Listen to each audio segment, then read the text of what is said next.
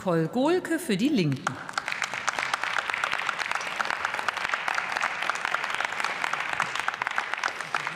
Präsidentin, liebe Kolleginnen und Kollegen!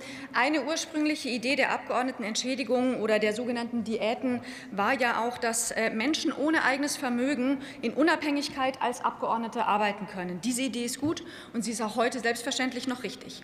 Aber dass die Abgeordnetenentschädigung heute so hoch ist, wie sie ist, dass, obwohl sie so hoch ist, immer noch einige meinen, sich mit teilweise dubiosen Nebentätigkeiten zusätzlich die Taschen voll machen zu müssen und dass die Diät in der Regel auch noch automatisch ansteigt, steigt, ohne dass das hier noch einmal debattiert werden müsste. Das ist unverhältnismäßig und das ist auch ungerecht. Und das wird nicht mehr verstanden außerhalb dieses Saales, und das müssen Sie zur Kenntnis nehmen über 10.000 Euro brutto, brutto pro Monat. Und das in den allermeisten Jahren mit quasi garantierter Tarifsteigerung. Kolleginnen und Kollegen, davon kann der Großteil der Beschäftigten in diesem Land wirklich nur träumen. Und genau deswegen gehört dieser Mechanismus dringend überarbeitet. Mindestens gehört er aber noch einmal ausgesetzt, so wie das der Bundestag letztes Jahr einmalig beschlossen hatte. Das war ein richtiges Signal inmitten dieser Pandemie.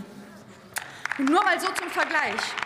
Pflegefachkräfte, die jetzt in dieser Pandemie Tag und Nacht Erkrankte retten, bekommen im Krankenhaus ca. 3.500 Euro brutto, in Pflegeheimen 2.900 Euro brutto. Das Gehalt von Erzieherinnen und Erziehern liegt bei rund 3.000 Euro. Im Einzelhandel verdienen die Beschäftigten im Schnitt 2.600 Euro. Und sie alle, sie alle haben seit Jahren mehr verdient für ihre wichtige Arbeit.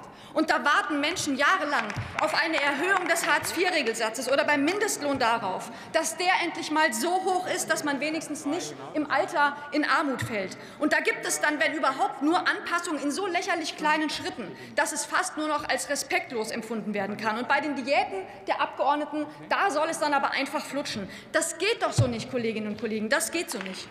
Ganz ehrlich, ich finde, beim Start einer neuen Regierung inmitten einer Pandemie, die Millionen Menschen in Existenznöte bringt, und bei einem Kanzler mit SPD-Parteibuch, wäre hier wirklich etwas anderes angezeigt gewesen. Die Linke wird diesem Antrag nicht zustimmen. Wir lehnen ihn ab.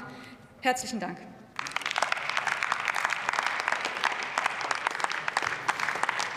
Vielen Dank, Frau Kollegin Gohlke.